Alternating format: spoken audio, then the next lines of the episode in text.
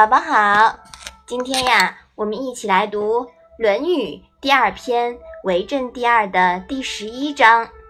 你先读一下好吗？子曰：“温故而知新，可以为师矣。”啊，这句话说的是，孔子说，在温习旧知识时，能有新领悟、新发现，就可以以己为师啦。温故而知新啊，是孔子对我国教育学的重大贡献之一。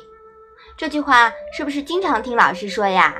嗯，他认为啊，不断温习所学过的知识，从而可以获得新知识。这种新知识可以理解为总结出之前所学知识的规律，由知其然而悟出知其所以然。从而摸索出举一反三之法，就可以自行学习后面的知识啦。这不就是以己为师吗？因此啊，温故而知新是一个十分有效的自我学习方法。对，复习不是，呃，复习了以后呢，不会忘掉你以前学过的东西，学了再巩固。也会也会学习到新的东西。